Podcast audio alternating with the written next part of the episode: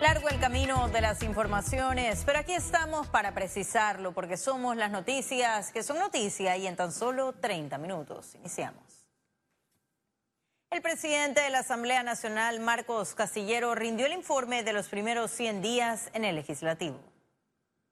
Trabajar de forma incesante en búsqueda de consenso con los otros órganos del Estado, modernizando nuestra estructura y con las puertas completamente cerradas a la corrupción y totalmente abierta a la transparencia.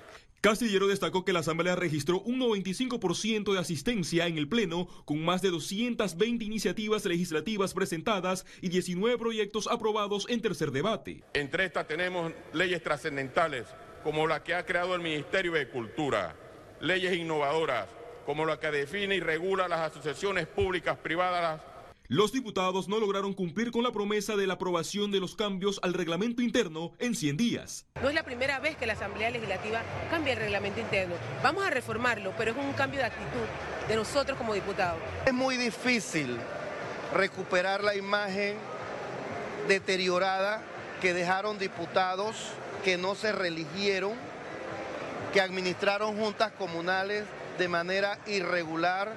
Este periodo fue marcado por citaciones de funcionarios, donde la gran mayoría se ausentó en el primer llamado. En cuanto a las planillas, el órgano legislativo estableció el tope de 20 mil dólares mensuales por cada diputado. Félix Antonio Chávez, Econius. El alcalde de Panamá confirmó que continuará con los compromisos heredados en su informe de los primeros 100 días. José Luis Fábrica aseguró que la nueva administración en el municipio tendrá que hacerle frente a proyectos a un costo de 300 millones de dólares. Advirtió que se buscará el dinero para concretar las obras debido a que muchas empresas no han cumplido con lo pactado en los planos, por lo que tomarán medidas. Destacó la instalación de dos cajas pluviales y un sistema de bombeo para la recolección y manejo de las aguas en calle Uruguay y calle 47 para evitar así inundaciones el convenio no establecía que a la junta directiva de una determinada ONG se le tenían que pagar un salario, decimotercer mes, pagar la cuota de la caja del Seguro Social. En otros presentaban informes dos y tres años tardíos. Entonces, pero lo curioso es que sí venían puntualmente a buscar el cheque, pero no traen el informe. Ahora lo que hemos establecido es un nuevo formato de informe en el que se les está indicando claramente cuál es el tipo de información que tienen que presentar, cuántas personas se ven beneficiadas, Y las reformas constitucionales fue el foco de críticas en el foro de la Universidad de Panamá sobre cambios a la Carta Magna.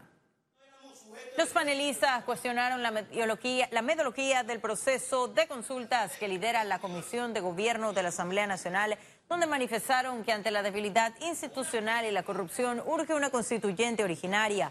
Además, indicaron que los diputados deben incluir artículos para mejorar la educación, el sistema de salud pública, la imagen de los órganos del Estado, la seguridad política, economía y servicios públicos. Eh, hasta el momento ha sido la repetición de lo que eh, se han dado anteriormente. Eh, un grupo muy pequeño, muy selecto, es el que opina, pero a la final los que deciden son los diputados. Y no van a recoger nada que vaya en contra de los intereses de ellos mismos o de los gobernantes. Las reformas que se están planteando ahorita mismo en la Asamblea son unas reformas insuficientes, ilegítimas e inconsultas. Esos tres calificativos yo se los puedo dar con propiedad. la Asamblea Nacional sesionará los fines de semana por las reformas constitucionales.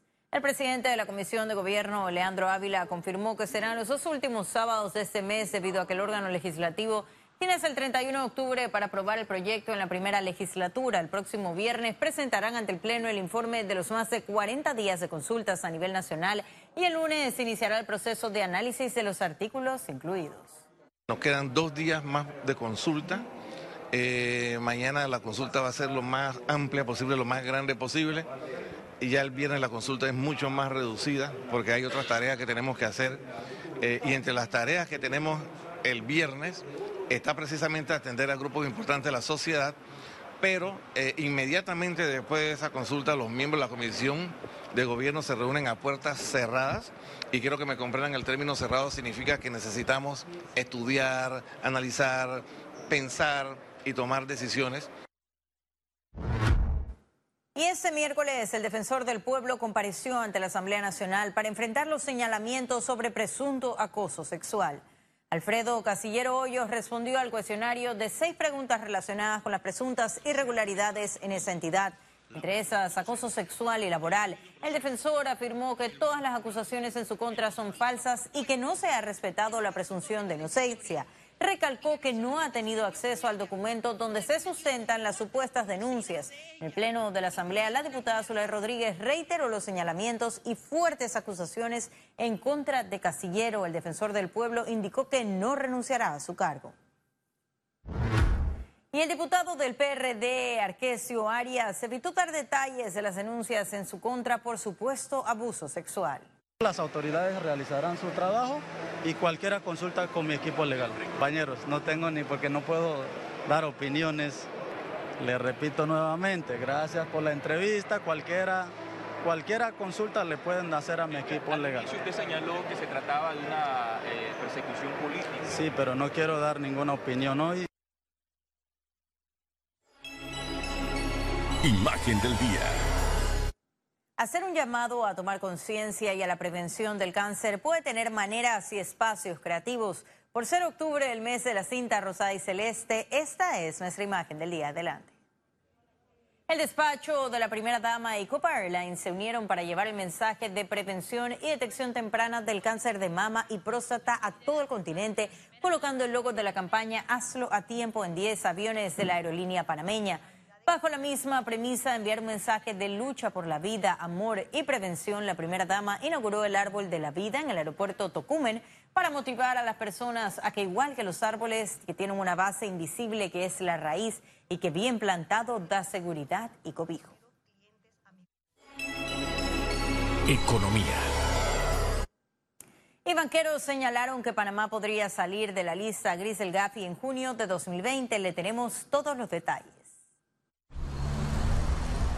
La Asociación Bancaria aseguró que la banca panameña tiene una solvencia competitiva y un sistema que genera confianza. Y es un nivel, un sistema altamente líquido, con una liquidez superior al 60%, una liquidez regulatoria del 30%, entonces tenemos un, un sistema bancario con capital dispuesto a, apoyar las oportunidades de crecimiento que el gobierno de la República desee reactivar. En un conversatorio con periodistas este miércoles, los banqueros señalaron que Panamá podría salir de la lista gris del Grupo de Acción Financiera GAFI el próximo año para el mes de junio. Nos sentimos cómodos con la hoja de ruta que tienen, nos sentimos cómodos de ver ya acciones puntuales como la enmienda a la ley 70, como el proyecto de ley para elevar a superintendencia la intendencia de sujetos no financieros, eh, la norma para la suspensión de los derechos societarios en aquellas sociedades que no hayan pagado por tres años consecutivos sus tasas únicas y en un periodo de 90 días no hayan reemplazado registrado nuevamente la gente residente. Y en consecuencia se están tomando acciones concretas eh, con algunos proyectos de ley eh, que entiendo están eh, para primer debate en la Asamblea Nacional. uno de ellos guarda relación con elevar a título de superintendencia lo que hoy día es la Intendencia de sujetos obligados no financieros. Pese a que el sector bancario no fue el motivo de ingreso de Panamá en la lista gris, permanecen activos en la discusión de las iniciativas para salir de la misma. Ciara Morris, Econews. Eh, la superintendencia y ese miércoles el presidente Laurentino Cortizo sancionó la ley que modifica el Fondo Especial de Compensación de Intereses. La ley contempla que en 2024 el 100% del dinero producto del FESI será para el sector agropecuario. Cortizo, quien estuvo en presencia de los productores de distintas regiones del país celebrando su día, destacó que la sanción de la ley es un compromiso cumplido de su gobierno. El texto legal dispone que a partir del año 2021 el 80% del FESI pasará al sector agropecuario, aumentando progresivamente a 90% en 2022, 95% en 2023 y 100% para el 2024. Ley FESI Compromiso del presidente Cortizo. Pónganle gancho, compromiso cumplido. ¿Estamos claros? Lo único que le digo es que unamos fuerza, hombro a hombro y vamos a avanzar bonito. Y no tengo ninguna duda que las cosas van a mejorar. Ninguna. Durante el evento, el presidente destacó que la ley para eliminar la AUPSA lleva 95% de avance y debería ser presentada a finales de octubre. Cortizo también anunció sus próximas visitas a Colombia y México para reunirse con sus homólogos y tratar temas bilaterales como el narcotráfico y la migración. Especialistas advirtieron que Panamá debe agilizar esfuerzos en el combate contra el comercio ilícito. Le tenemos las observaciones. El comercio ilícito ha fortalecido a bandas locales y facilitado la comisión de crímenes. Especialistas recomiendan un trabajo integral entre el sector público y privado para combatirlo. El tema es que se tiene que hacer mucho más rápido el proceso, porque en la medida que tratamos de entender cómo funciona la parte del crimen organizado, ellos ya mutan muy rápido y al final cuando terminamos de entenderlo, ellos ya están en otro tema.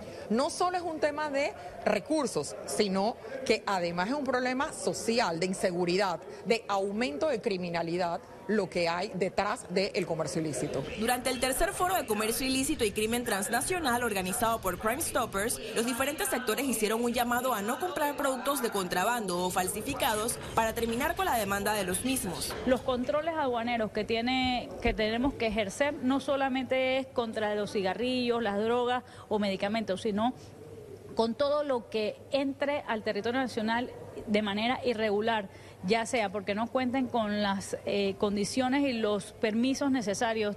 Yo pienso que eh, Panamá no necesita una gran cantidad de recomendaciones. Panamá está sumamente consciente de cuáles eh, son las acciones que tiene que llevar a cabo para poder atajar el comercio ilícito. Actualmente el comercio ilícito es una de las principales fuentes de financiamiento del crimen organizado en la región.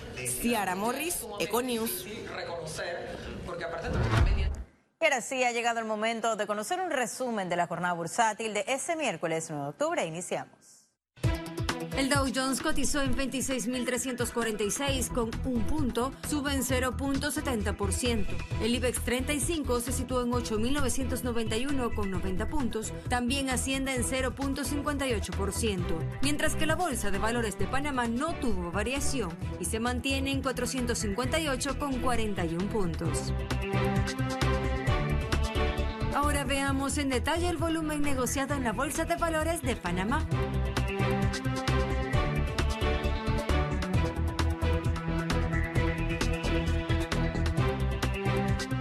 Total negociado 6.595.523 con 17 centavos. Hace pocos minutos el Pleno de la Asamblea Nacional aprobó con el voto de las dos terceras partes la remoción del cargo del defensor del pueblo Alfredo Casillero Hoyos, abriendo así esa vacante. En breve estaremos de regreso con las notas internacionales. Pero recuerde, si no tiene oportunidad de vernos en pantalla, puede hacerlo en vivo desde su celular a través de una aplicación destinada a su comodidad, Cable Go. Solo descárguela y listo. No se vayan, que en breve estaremos de regreso con muchísimo más de la emisión de hoy de Econius. Ya volvemos.